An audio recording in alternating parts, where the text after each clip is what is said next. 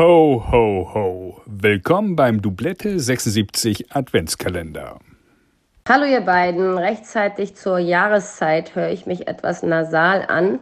Äh, mein schönstes Erlebnis äh, in Bezug auf Tennis ist mein schönstes Erlebnis, habe ich eigentlich zwei richtig schöne Erlebnisse. Und zwar einmal den letzten sportlichen Auftritt von Roger Federer äh, gesehen zu haben beim Lever Cup letztes Jahr im September in London.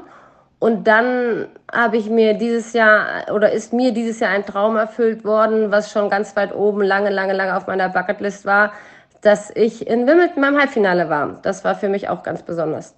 Ich wünsche euch allen frohe Weihnachten und kommt gut ins neue Jahr. Alles Liebe.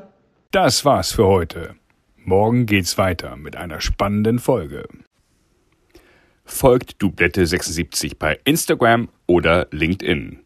Dublette 76 wird präsentiert von Brainseeker Consulting.